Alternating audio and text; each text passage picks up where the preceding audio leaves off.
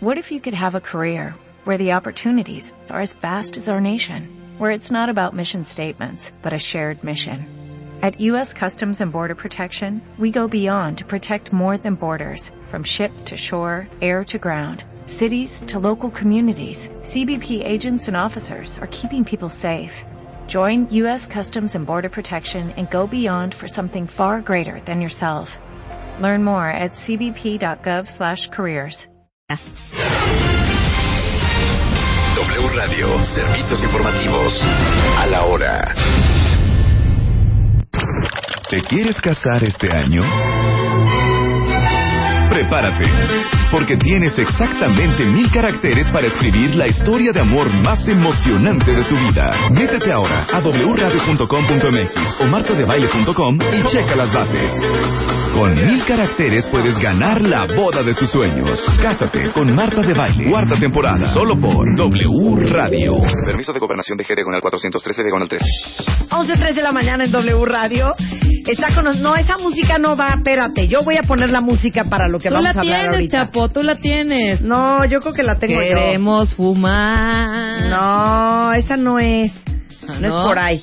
Porque eso es tan obvio y tan tan soez. Ay, cálmate. no, no es por ahí. Yo les voy a poner la música que va Ajá. para lo que vamos a tocar ahorita a continuación. Una cosa muy bonita. Cortesía de un gran psiquiatra, el doctor Luis Meixeiro, que ha hablado con nosotros de todo tipo de adicciones. Y hoy vamos a hablar de una adicción muy bonita. Exacto, es por ahí, es por A ahí. A ver. Es por ahí, oiga qué bonito. Súbele, chapo. Oh, súper fresa, hija. Claro que no. Marley era el rey de la mota, ¿qué te pasa? sí. Y de eso vamos a hablar hoy. Marta, ¿Dije mal? Marta, Eh. traigo los ojos rojos.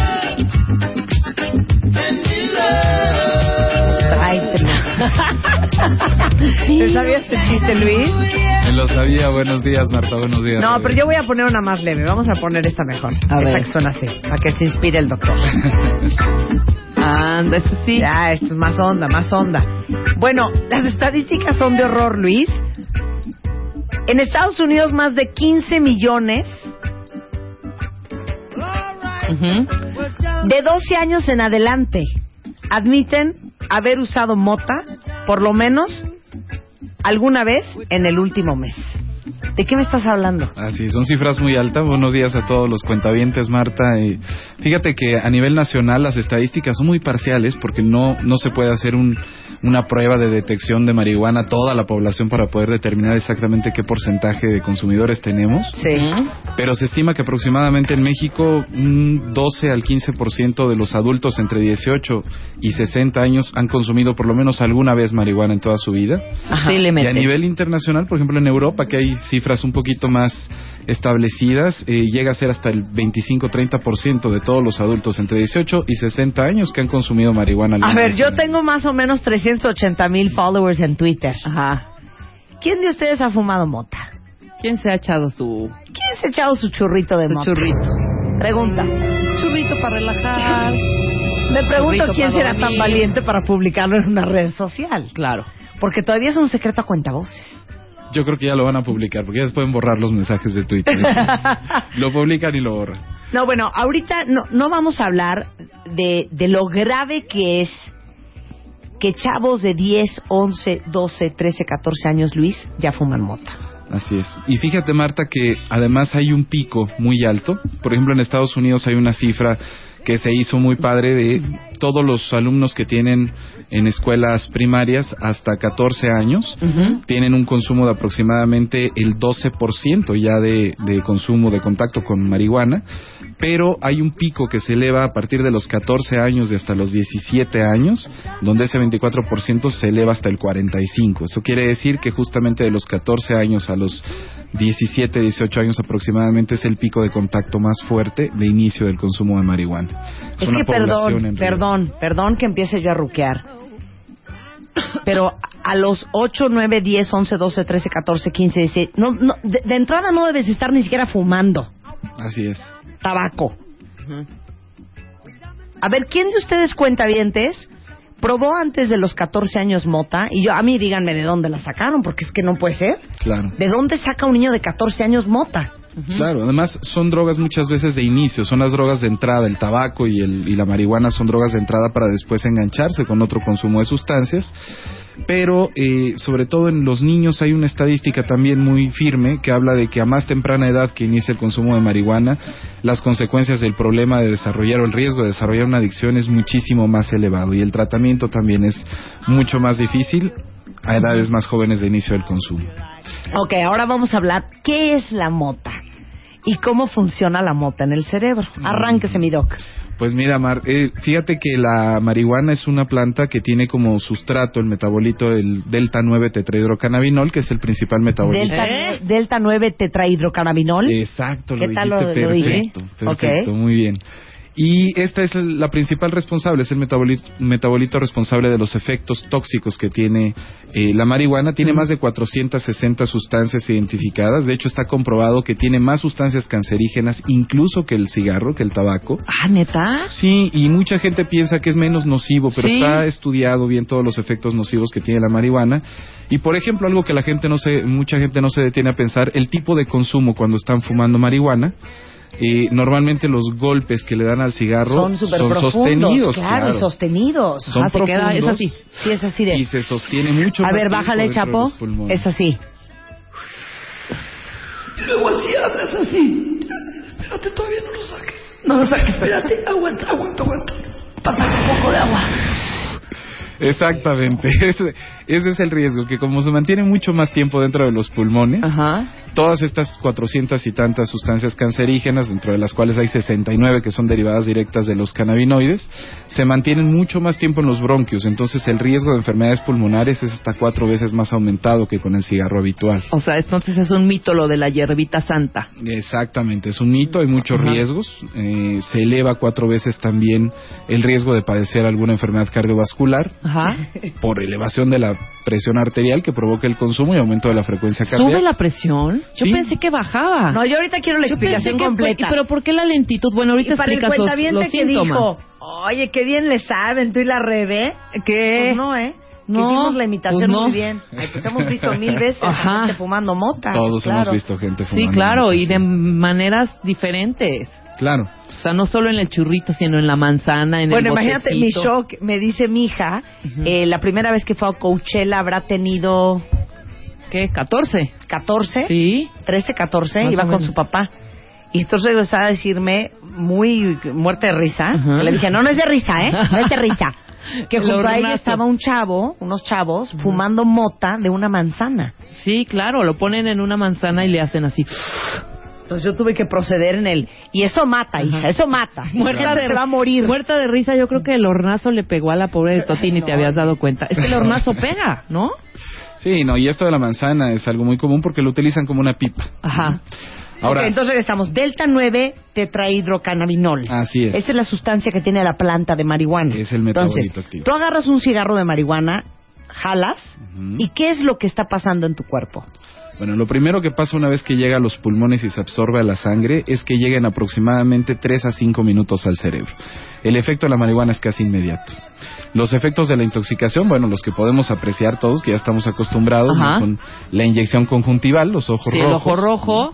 ¿Por qué se te pone el ojo rojo? Hay por aumento de la frecuencia, perdón, de la presión arterial. Hay un aumento de la presión arterial y ¿se hay te vasos sube de la presión? Yo no sabía. Es se que te ese cierran dato- los vasos de las... y los vasitos de los ojos son muy chiquitos. constriñen. Entonces se constriñen, exactamente. Entonces por eso se te ponen rojos. Hay inyección conjuntival, hay aumento del apetito, ¿eh? Ujú. hay aumento de la frecuencia ¿Por qué da cardíaca. hambre? Fíjate que el efecto del cannabis, de uno de sus componentes activos, es un eh, efecto am, hiperorexigénico, o sea, aumenta el apetito. ¿sí? Eh, de hecho, se ha estudiado mucho tratar de dividir las sustancias nocivas de la marihuana y separar las que son de utilidad médica Ajá. porque está comprobado que ayuda a aumentar el apetito. Entonces, por ejemplo, en algunos países se ha autorizado ya algún componente de la marihuana para el tratamiento de la anorexia Ok. o en el caso de los pacientes eh, que están bajo quimioterapia por cáncer, Ajá. que también disminuyen mucho su apetito y bajan mucho de peso, también la marihuana se, se ha podido llegar a utilizar con buenos resultados para, para que aumenten su, su apetito. Así Ajá. es.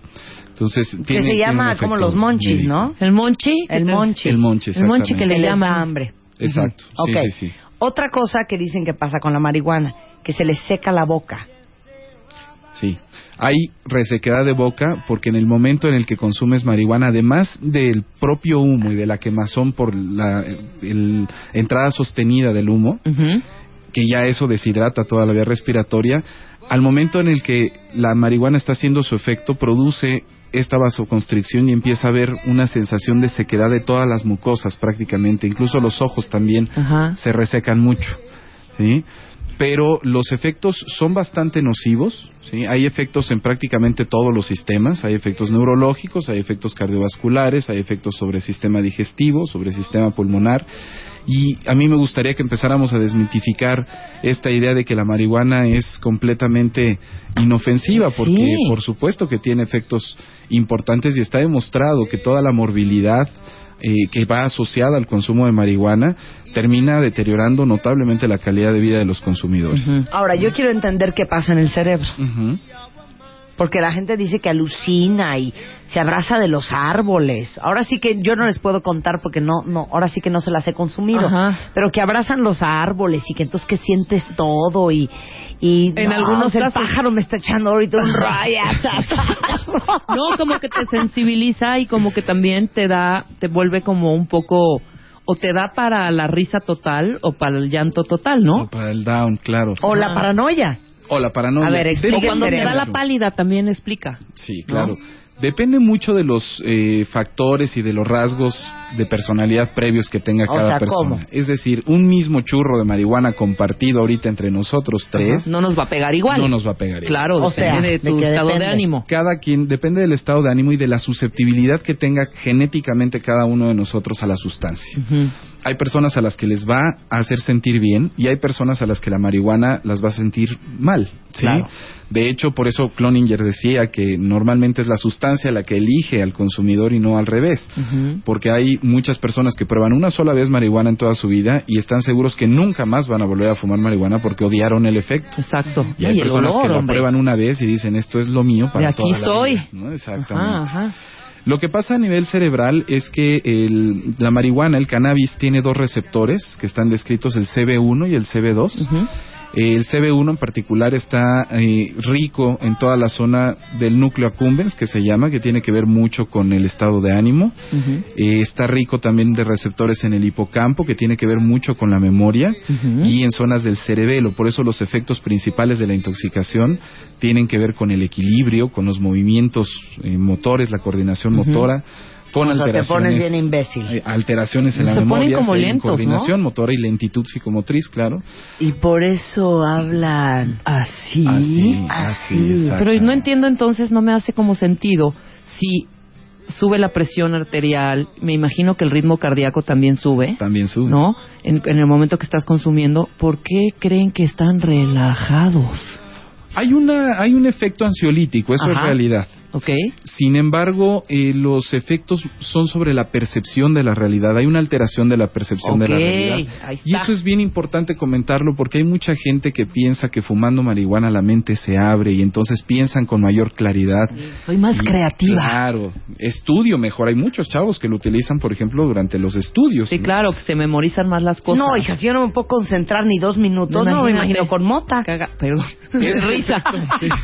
Este efecto Muerta de tiene risa. justamente sobre, sobre el hipocampo hace que se altere la memoria. Entonces, por supuesto que las capacidades de atención, atención sostenida y de memoria están alteradas, están disminuidas. Una persona que tiene muy buena memoria, bajo los efectos de la marihuana, va a tener una memoria mucho más limitada que la que tendría habitualmente. Ajá. Y es una alteración nada más de cómo estoy percibiendo yo la realidad, no es que de verdad eh, esté estudiando mejor. Yo tenía, me acuerdo mucho, tenía un, tuve un, un compañero mío en la universidad, El primo de un amigo. el primo de un amigo. ¿no? Que para estudiar fumaba marihuana y en alguna ocasión él llegó al examen y de verdad estaba súper intoxicado con marihuana. Nos entregaron un examen de aproximadamente dos horas y mi amigo lo entregó en 15 minutos. Salió feliz diciendo que se había sabido todo, que gracias a la marihuana había estudiado todo en una noche y bueno, cuando nos entregaron las calificaciones sacó dos de diez. ya me imagino la él respuesta. Estaba convencidísimo de que sabía todo en 15 minutos, se sabía todas las respuestas. Pues yo no tengo ni idea de qué puso en la respuesta. Dos de diez, eso es una joya. Es una cosa, sí, y ellos están convencidos. Una vez que uno está intoxicado, uno está convencido de, de esta situación. ¿Cuál es el problema? El problema es que como causa una alteración de la realidad, uno percibe las cosas diferentes. Entonces, ha habido casos de personas, por ejemplo, que se avientan, ¿no? En alguna ocasión en otro programa hablamos del balconing, ¿no? El famoso, esta moda de, de, de, los chavos de estarse aventando de las azoteas, de los balcones, etcétera. Exacto. Y hay mucha gente que, que ha fallecido porque se avienta bajo los efectos de la marihuana en una situación en la que obviamente pone en mucho más riesgo su vida, en la que la coordinación motora está comprometida y ellos tienen una percepción distinta de las dimensiones de la realidad y a veces piensan que la distancia es más corta uh -huh. o piensan que a lo mejor el, el, golpe no va a ser fatal, ¿no? Y ocurren muchos accidentes que después se determinan como suicidios y en realidad no lo son, son accidentes que están motivados pues por la intoxicación por marihuana. Claro. Oye, aquí dice un cuentaviente cállate, yo la probé una vez y uh -huh. en mi vida lo vuelvo a hacer porque me ha dado una taquicardia, explica el corazón y la mota. Sí, fíjate que inmediatamente como un efecto directo de la marihuana hay un aumento fuerte de la presión arterial uh -huh. y hay un incremento de la frecuencia cardíaca. Cuatro veces más es el riesgo de padecer un infarto al miocardio cuando estás bajo los efectos ¿Qué, qué? de la marihuana. Sí, se, se, se, tetraplica el riesgo de infarto. O sea, pero insisto, la gente cree que está en relajación total. Voy a relajarme, voy a echar mi churro. O sea, eres cuatro veces más propenso a que te dé un infarto. Exactamente. Con mota encima. Hay cuatro veces mayor probabilidad de un infarto y hay seis veces más riesgo de cáncer de vías respiratorias, wow. tanto de pulmones como de garganta y boca. Menos más. Uh -huh. Es una sustancia bastante nociva, tiene de verdad muchas sustancias cancerígenas uh -huh. y tiene muchos ah, preguntaron que de dónde es ese estudio, que cómo que sustancias cancerígenas más que el tabaco. Claro, eh, los estudios están en la NIDA, que es uh -huh. la NIDA en Estados Unidos, el National Institute of Drug Abuse. Uh -huh. Ahí pueden eh, meterse a la página en www.nida.org, ahí pueden buscar bien todos los artículos relacionados con los efectos directos. Se acaban de publicar este año cuatro o cinco artículos respecto a los efectos de la intoxicación, a las consecuencias de las dificultades del tratamiento para eh, la adicción a marihuana y son datos significativos, ¿no? Se han hecho en un número eh, bastante amplio de sujetos que consumen marihuana. Se ha comprobado que el efecto es muy nocivo tanto si consumes esporádicamente grandes dosis de marihuana como uh -huh. si consumes de manera continuada pequeñas dosis de marihuana. Claro, con razón la relación con tanto derrame cerebral en gente que durante largo tiempo consumió marihuana. Claro. Eh, se mezcla, Alguien que además... no sepa que es hipertenso está fume y fume y fume porque la hipertensión es una enfermedad silenciosa, uh -huh. no hay síntomas. Uh -huh. Te metes un churro y bye. Y sobre todo en los jóvenes, Rebe, que claro. muchos de los jóvenes todavía son asintomáticos en las enfermedades cardiovasculares. Exactamente. Y por eso además adelantan la patología, porque el fumar marihuana eh, exacerba los síntomas y adelanta la aparición de la enfermedad. Uh -huh. Ahora, es, es bien importante que tratemos de identificar cuáles son las poblaciones en riesgo, porque los, los jóvenes hoy en día están expuestos a las drogas desde muy temprana edad, en las escuelas, en las fiestas, en todos lados podemos encontrar contacto o sea, con ¿de dónde no, la bueno, sacan, hija? O sea, fuera de la escuela, Oye, qué ¿eh? bueno que están hablando de este tema, porque mi hija fuma mota. Uh -huh. Mi hija fuma mota. ¿Eh? Vuelvo a repetirlo. O sea, sabe la mamá. Mi hija fuma mota Ajá. y jura que no pasa nada. Y otro cuentaviente que dice, espero que al final no... ¿Mm? No. Al final no se puede satanizar a un producto sin antes valorar que hay otros más que generan más dependencia. No, ¿Qué pues pasa, ya sea nos, va, ya sea nos vamos. A ver, pues nadie sí. está comparando la mota con la heroína o la metanfetamina. Claro. No, pues es una... eh, Ni el LSD ni la cocaína. O sea, entonces, ¿cómo? ¿De los males el menos peor? Claro, como es el menos peor, pues este. No, no, no, no, no. no. Este tema en particular de la marihuana es un tema que ha sido No, es que ahorita ya me pasé Sí, en entonces, enchilar. Te voy a decir por qué. Porque entonces, ¿cómo?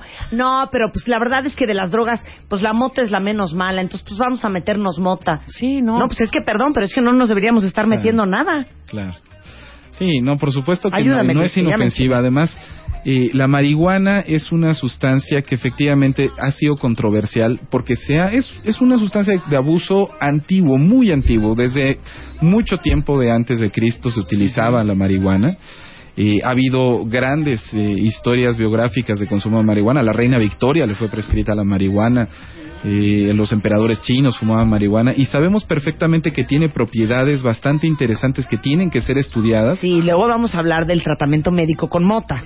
Claro. Pero ahorita claro. estamos hablando de la mota tal como es, la que les dan a ustedes, las que venden en las calles, Así la que es. Se fuman. que- la que se fuman, exactamente. Así de esa es. estamos hablando ahorita. Y ese es el problema, por eso es una sustancia nociva porque no se ha podido separar esta parte de, de- de efecto de intoxicación con la parte que pudiera llegar a tener efectos médicos. ¿no? Ok, ¿sabes qué, Luis? Quítame la música. Ahora sí ya me puse seria. ¿Qué pasó? No, porque nos estamos riendo, pero no es chacota. Sí, claro que no. Y creen que siempre. porque es una hierba, ¿no? No pasa nada porque es natural y que es más, más natural que el crystal meth o que la, la anestesia de gato o que el LSD o que la cocaína o que la heroína o ya se me acabó mi lista de drogas. ¿Cuál otra me faltó? Todas las anfetaminas, metanfetaminas, Bueno. los inhalantes. Ahora, tú has tratado, eres especialista en adicciones, a gente con una seria adicción a la mota.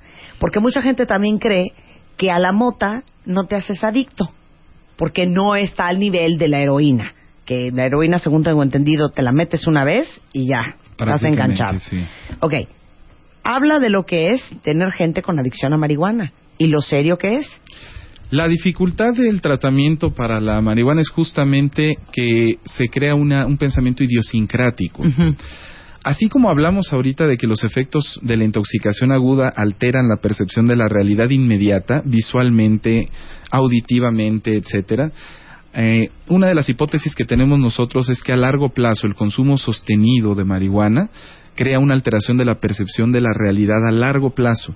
Entonces muchos de los consumidores de marihuana están convencidos de que la sustancia es inofensiva, de que les ayuda, de que les hace bien, de que los tiene más tranquilos, de que los tiene más contentos, de que les ayuda para la depresión, en fin. Eh, esto no es más que otra alteración de la realidad, pero a largo plazo. Ajá. La realidad es que cuando nosotros abordamos a la familia, la familia siempre está consternada por el consumo. Siempre te habla de los efectos que tiene en su hijo o en su primo o en su hermano o en su papá, eh, de la pérdida de días laborales, de la inestabilidad en la escuela, de la inestabilidad eh, en las relaciones sociales, del aislamiento que ha tenido. Y hay un deterioro de la calidad de vida muy significativo a largo plazo. Por supuesto que la sustancia es nociva y por supuesto que tiene que ser tratada, a pesar de que al principio tengas la duda. Yo siempre los invito a los, a los chavos que están teniendo consumo de marihuana, dense un periodo de tiempo. Si llevan mucho tiempo consumiendo, no importa la dosis ni la frecuencia, Ajá. dense un periodo de tiempo libre de consumo. Intenten seis meses, un año estar sin consumo y si ellos siguen viendo la realidad de la misma manera, entonces es su decisión seguir consumiendo. Regresando del corte, Luis va a explicar los efectos largo plazo que ocasionan estar fumando marihuana al volver. Estés en donde estés, no te muevas. and let the beat control your body. Ya volvemos. Marta de Baile. En W. ¿Te quieres casar este año? Manda tu historia de amor ahora. Cásate con Marta de Baile. Cuarta temporada. Ya regresamos. Sí, está Bob Marley y justamente estamos hablando con el doctor Luis Mechero, eh, psiquiatra y especialista en adicciones sobre la marihuana. Y antes de empezar a hablar de la parte más dura del tema, que es que cada vez hay más chavitos fumando mota. De hecho, no somos muy buenos en México con las estadísticas, pero en Estados Unidos, imagínense que de los 12 a los 14 años hay un 16.5% de usuarios de marihuana. Ahora, aquí en el- de chiste y chiste, en el Twitter, Luis, me están escribiendo que hables de los brownies, los hot cakes, las galletas, todo lo comestible hecho con marihuana y cuál es la diferencia entre fumarla y comerla. Hijo, mano. También en, en infusión como té lo utilizan mucho ahora. Eh, la diferencia es sobre todo en la velocidad de absorción, tengan mucho cuidado. Primer punto importantísimo, es igual de nociva. En la presentación en la que se consuma es igual de dañino, tiene los mismos efectos y lo único que cambia es la velocidad de absorción. Entonces tengan cuidado, si alguien les ofrece o les hace la maldad de darles un brownie, una galleta hecha con marihuana, tomen en cuenta que el efecto no va a venir a los cinco minutos como en el caso del cigarro. Va a venir probablemente 45 minutos o una hora después del consumo. Imagínate, Uy. pues ya no te hizo efecto y te metiste siete brownies. No, imagínate. A la hora, agárrate. No, no hagan eso en las fiestas, que es muy común de repente en los chavitos No, hacer no, los no, eso no brownies. es- Eso no es una maldad, eso Porque- es un horror. porque no saben qué consecuencias común. puede tener. Si alguien tiene algún soplo o algún rollo cardio... Es muy peligroso, claro. Ajá. Es bien común que porque no Uh, uh, uh. sienten el efecto, entonces siguen comiendo y siguen comiendo y siguen comiendo y obviamente pagan la cuenta del lugar, se van o salen de la casa de los amigos, van manejando y de pronto a media manejada les da el efecto de intoxicación. No, nosotros conocemos una historia, cuidado. ¿te acuerdas esa historia que nos contaron? Que dejaron el brownie ahí en la cocina y llegó la señora que les ayuda en el aseo y en cuidar a los niños y todo esto y se echó medio, este, Medio Pyrex, de- medio Pyrex de, de brownie, brownie. imagínate, y la señora tenía como 65 años. No, bueno, no me la quiero ni Imagínate. Gravísima, gravísima se puso. Pedía eso sí, pedía mucho, pedí- pedía libros de autor. Pedía mucho, pedía, pedía Nietzsche, pedía, ¿sí? No No, tienen a creer. Nietzsche, tienen a, Bueno. a Heidegger. Entonces, la única diferencia entre comido que fumado es el tiempo que te hace efecto. Así es, lo demás es igual de dañino. Ahora, otra gran pregunta que hacen aquí los cuentavientos. Dice aquí, weed doesn't make you stupid, being stupid makes you stupid. Claro, Estoy de acuerdo. totalmente ¿Estás de de acuerdo. acuerdo? Estoy Sí. de acuerdo. Bueno, ahora, largo plazo. Porque creo que todos conocemos a alguien que dicen, ay, es que se quedó en un viaje. Sí, Largo plazo, ¿qué efectos produce la marihuana en el cerebro y qué te pasa? Eso es. Primero que nada, no estamos satanizando ninguna sustancia. No, sí estamos, ¿eh? Bueno, Lo yo por lo menos sí. estamos Es informando cuáles son los riesgos y cuáles son los efectos y qué es lo que la evidencia está sosteniendo ahorita como efectos directos del consumo de marihuana. A largo plazo, el problema viene más sobre el sistema nervioso central, las alteraciones cognitivas, las alteraciones conductuales. Cognitivamente, disminución de la capacidad de memoria, disminución de la capacidad de aprendizaje, problemas para la coordinación motora.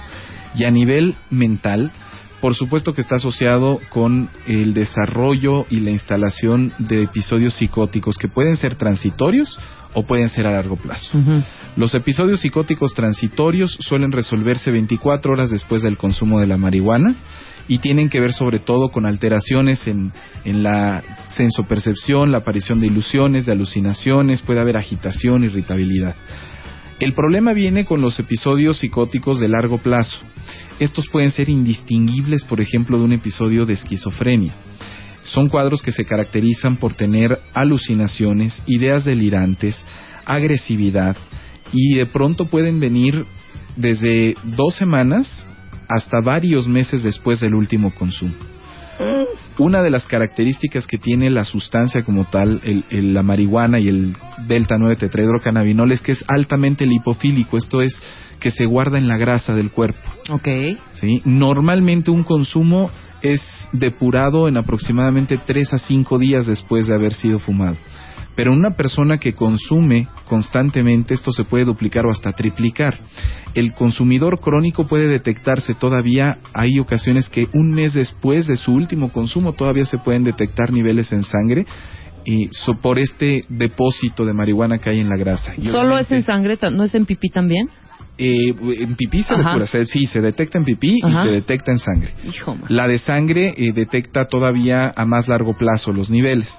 Ahora recordemos que el cerebro está bañadito en grasa. Claro. Entonces, obviamente, en esos depósitos de grasa que hay alrededor del cerebro, se guarda mucho de estos depósitos de marihuana. Entonces, los efectos pueden tardar, cuando hay episodios psicóticos, a muy largo plazo.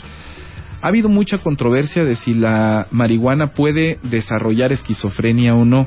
Hasta hoy, lo digo ciertamente, no hay ningún trabajo en todo el mundo que demuestre que la marihuana es causa directa de esquizofrenia, pero sí se ha asociado con que aquellas personas que tienen ya genéticamente alguna susceptibilidad para desarrollar un problema psicótico, sí se dispara mucho tiempo antes cuando hay exposición a marihuana. Es decir, la marihuana fomenta que se exacerben y que se disparen los cuadros que a lo mejor no se iban a presentar de esquizofrenia en un individuo. Exacto. Sí. Ahí está, ve. Ahora, yo tengo otra pregunta.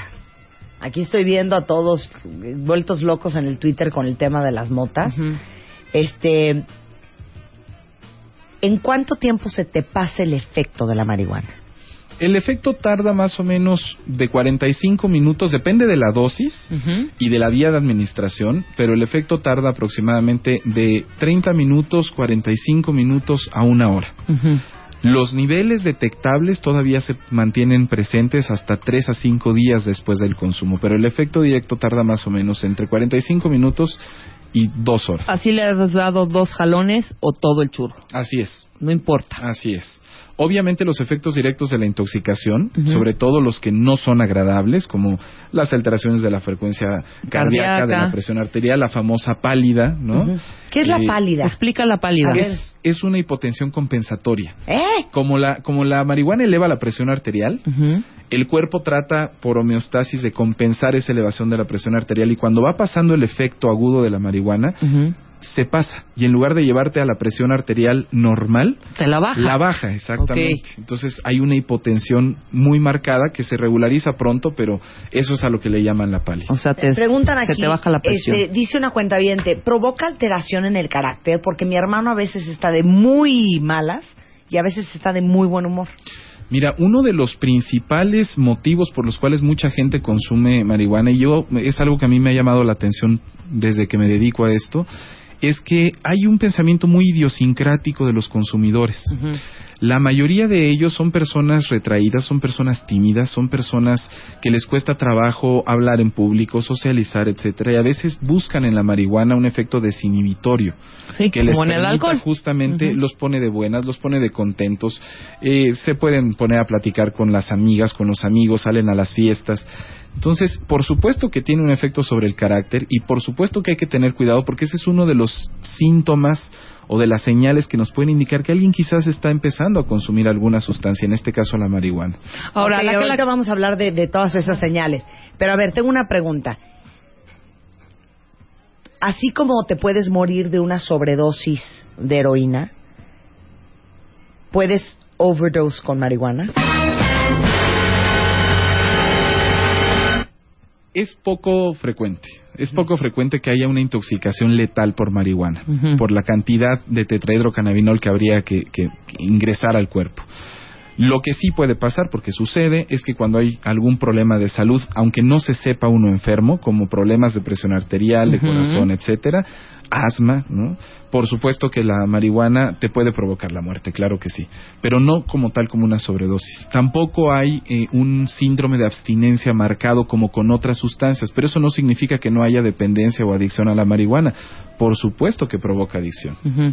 No, lo que yo te iba a preguntar era la cadenita, ¿no? Empiezas con el alcohol, luego te vas a la mota, la mota te baja, entonces quieres subirte, entonces te metes coca, ¿no? Entonces ya estás arriba, hay que bajar tantito, te vuelves a meter tu churrito. Puta, pero ya estoy así medio, medio, imagínate, ¿eh? Porque sucede, tú dime si voy mal. Ya estoy igual muy down, pues una tacha, ¿no? Entonces la tacha me vuelve a subir. Estas cadenitas, en una sola persona que quizá en siete horas se mete esto, ya es letal totalmente. ¿O cómo es la cadena? La, la más común que tú has visto en tus consultas. Ajá. Bueno, la más común es la asociación entre alcohol y cocaína, definitivamente. Esa es la más común. También ¿Pero eh, por la qué? Porque el, alcohol te baja por y los la efectos coca te sube. antagónicos, claro. Claro, lo utilizan mucho porque cuando están intoxicados por alcohol, la cocaína hace Te que disminuyan los efectos de intoxicación del alcohol y entonces toman más y vuelven a consumir cocaína. Entonces, es la asociación más frecuente. Con marihuana no es infrecuente el consumo de alcohol. Lo que es más importante aquí mencionarles es una reglita. El consumo abusivo de una sustancia ya tiene muchos riesgos, de los que ahorita ya hablamos de la marihuana. Cada vez que tú asocias una segunda sustancia, como el alcohol, o como la cocaína, o las anfetaminas, o lo que sea, se multiplica por siete todos los riesgos que tienen para la morbimortalidad. O sea, ¿cómo? Es decir, si yo me expongo siete veces más que la población general al consumir marihuana en cuanto a mi salud cardiovascular o cerebral, etcétera, bueno, si yo le asocio al consumo alcohol, si consumo las dos juntas, entonces el riesgo yo lo multiplico y queda 14 veces más elevado. Si aparte de eso consumo cocaína, entonces me estoy exponiendo 21 veces más. Sí, Y claro. así nos seguimos. ¿sí? Es exponencial. El riesgo es por siete por cada sustancia que yo estoy asociando en mis consumos. O sea, 7 con mota, más la, más la coca, vamos en 14. Más el alcohol, vamos en 21. Luego Así me es. metí una tacha y vamos en 28. Así es. Y así. Así es, sí, es, es exponencial. Entonces, por supuesto que hay que preferir no consumir ninguna de estas sustancias, pero evidentemente la asociación te pone en muchísimo más riesgo y además eh, te expone a los efectos adversos, a los efectos secundarios del consumo de manera mucho más fácil. No es tan frecuente que se asocie, sí, sí pasa, pero no es tan frecuente que se asocie el consumo de marihuana con cocaína.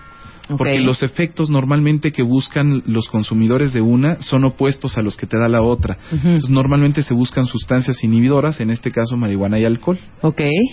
Aunque muchos no, no acostumbran a o chupan o, o fuman. Muchos, exacto, ¿no? muchos son consumidores. Sí, los pros dicen, no, no voy a chupar hoy porque me voy a echar mi Es que yo churrito. tengo una teoría, Luis. A lo mejor va a estar muy cañón lo que voy a decir, cuentavientes. Pero a ver si alguien con mi perfil de personalidad puede comprender lo que voy a decir.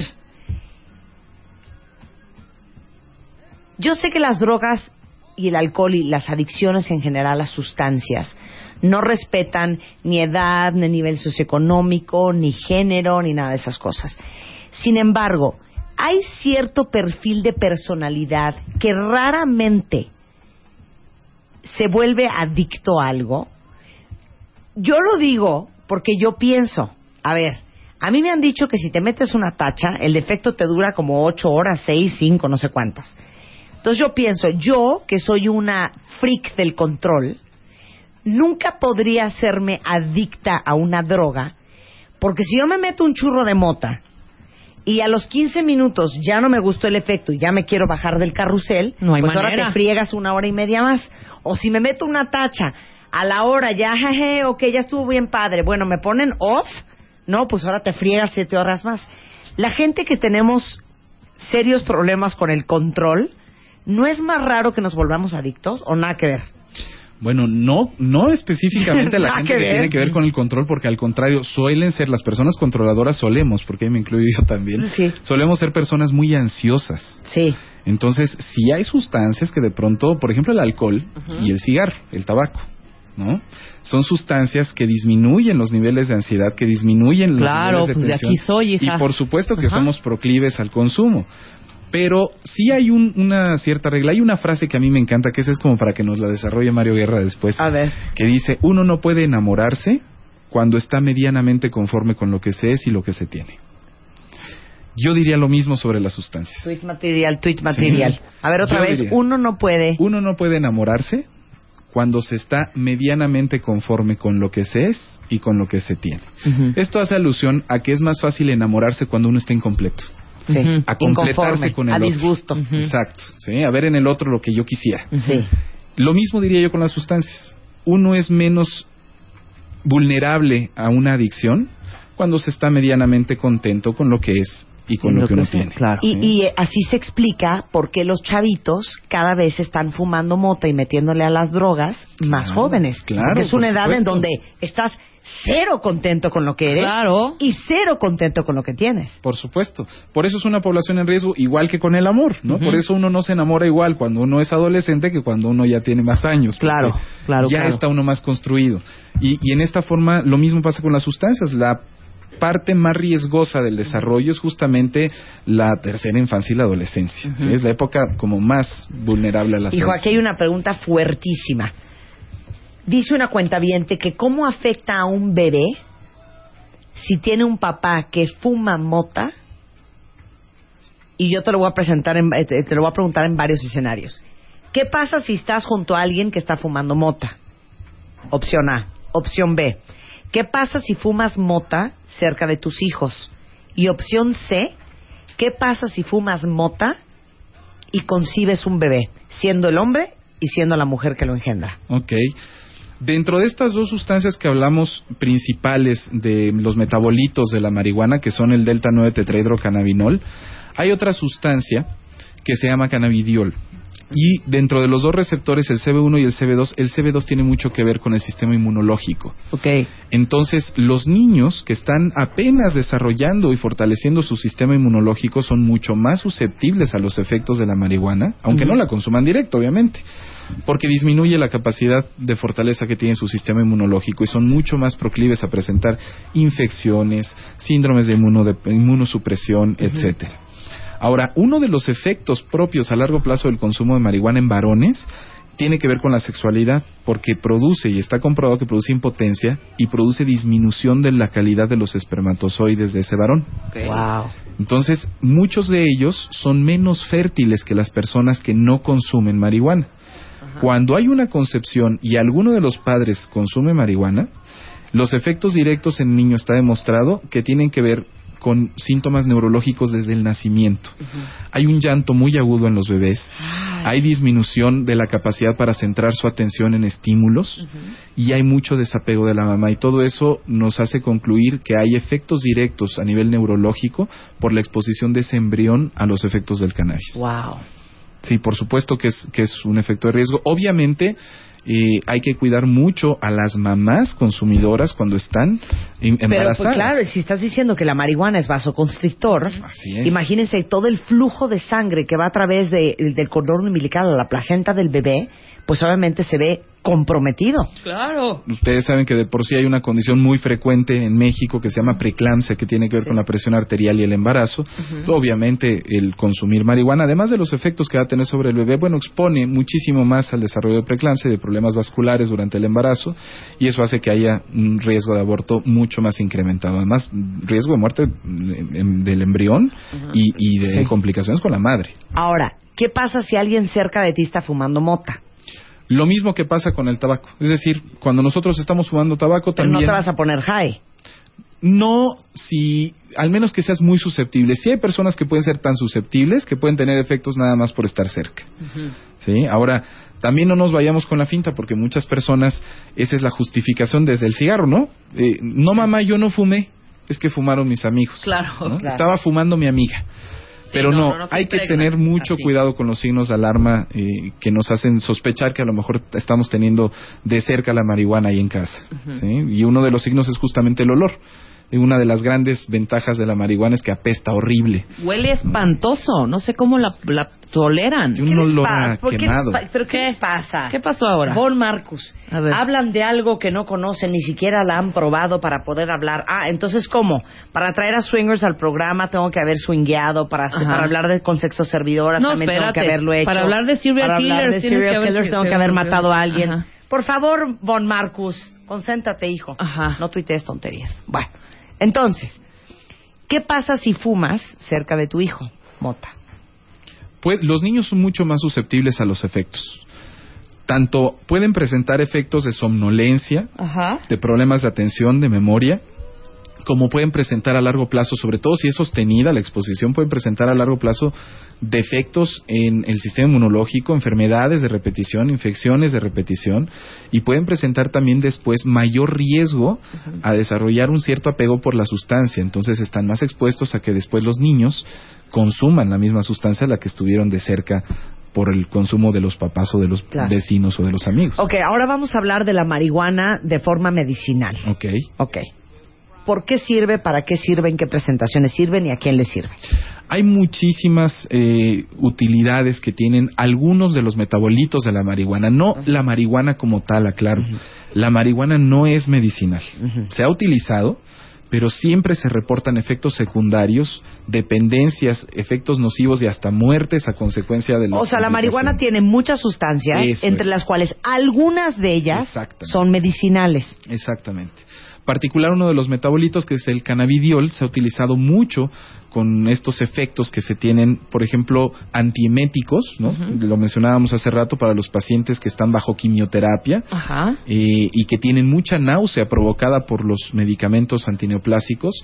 Eh, el cannabidiol se ha demostrado que tiene la misma eficacia o superior a los medicamentos que se solían utilizar antes como antieméticos Ahora ha perdido mucho su trascendencia porque se han desarrollado nuevos medicamentos como los inhibidores de serotonina, los antagonistas de 5-HT3 como el ondansetron y otros medicamentos que ahora tienen todavía mejores resultados antieméticos.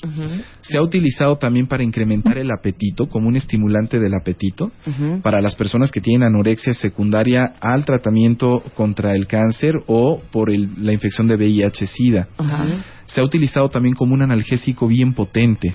Las personas que tienen problemas dolorosos crónicos son mucho más proclives al consumo de marihuana porque sí tiene un efecto analgésico. Problemas de espina, de columna vertebral, problemas de dolor crónico, fibromialgias. Ha utilizado también el cannabidiol y la esclerosis múltiple, que es otro de los efectos también sobre los cuales eh, puede ayudar el efecto del cannabidiol. Eh, glaucoma. El glaucoma también, de hecho, es un efecto que fue estudiado eh, durante mucho tiempo en Europa, hasta se permitió abrir un grupo piloto para pacientes con glaucoma que podían estar utilizando marihuana medicinal. Sin embargo, fue suspendido porque después de varios años de estar probando la marihuana como tratamiento para el glaucoma, se dieron cuenta de todos los efectos adversos que tenía sobre esas personas y de que al final de cuentas el efecto de la adicción convertía su uso en recreativo y ya no medicinal. Pero sí tiene efectos sobre el glaucoma y la migraña, por ejemplo. Mucha gente dice que una cuenta bien que su abuelo metía eh, la planta de marihuana en un frasco con alcohol y eso se lo untaba para las reumas. Eso es, es tradicional, de hecho eso es una medida eh, indígena que, se, que se ha utilizado desde hace muchos años y sí, el alcohol lo que hace es absorber los metabolitos que tiene la marihuana y después ese alcohol se puede llegar a absorber a través de la piel. Obviamente eh, no tiene los efectos de intoxicación que se tiene cuando se consume por vía inhalado, por vía eh, digestiva, pero sí tiene efectos analgésicos. Chocosita dice, exponer a tus hijos a la marihuana, eso es no tener madre. Eso, lo siento, es una fregadera. Una cuentamente me acaba de tuitear que ella tiene una amiga que amamantando a su bebé fumaba mota, la mota y la leche materna. Eh, tiene paso directo a la leche materna. Todos los metabolitos prácticamente de la marihuana atraviesan la barrera este, materna y entonces se pasan directo al bebé. Por supuesto. A, mí, a mí me traumó muchísimo y les cuento algo personal. Cuando estaba este, yo em, eh, amamantando, eh, no pude fumar durante literal seis meses ni un cigarro porque me contó mi doctor en aquel entonces que la nicotina del cigarro se tarda 20 minutos en llegar a la leche materna. Ya con eso les dejo. No, pues sí. Les digo, ya con eso les digo todo. bueno, pues eh, el doctor Luis Mechero se encarga de adicciones y lo importante que es saber identificar a alguien, sobre todo cuando se trata de nuestros hijos, que está fumando mota. ¿En qué se nota? Tenemos que tener mucho cuidado porque además hay una parte del comportamiento que aparece muy clara que es el aislamiento. Los jóvenes cuando empiezan a consumir marihuana empiezan a aislarse, empiezan a dejar de salir con sus amigos, empiezan a mantenerse más tiempo con uno o dos amigos que casi siempre son compañeros de consumo además y se suelen mantener solos en casa, recluidos en la computadora o en el teléfono, eh, se apartan prácticamente de las actividades estudiantiles, empiezan a tener disminución del rendimiento académico, se dejan de comunicar con los papás. El olor nos ayuda mucho a identificar en la ropa, huelan a sus hijos, de verdad huelan a sus hijos.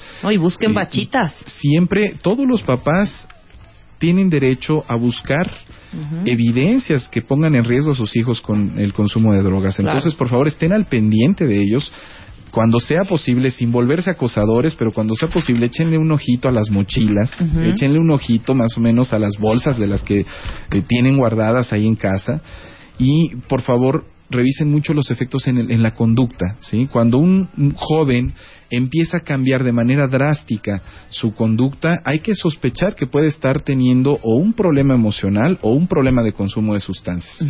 Sobre todo la marihuana, acuérdense, desinhibición bajo la intoxicación directa, aislamiento de manera crónica y empieza a haber alteraciones en el sueño, se vuelven más dormilones, más comelones, y hay problemas también en la, en la atención, qué tan alertas están los muchachos y en la motivación.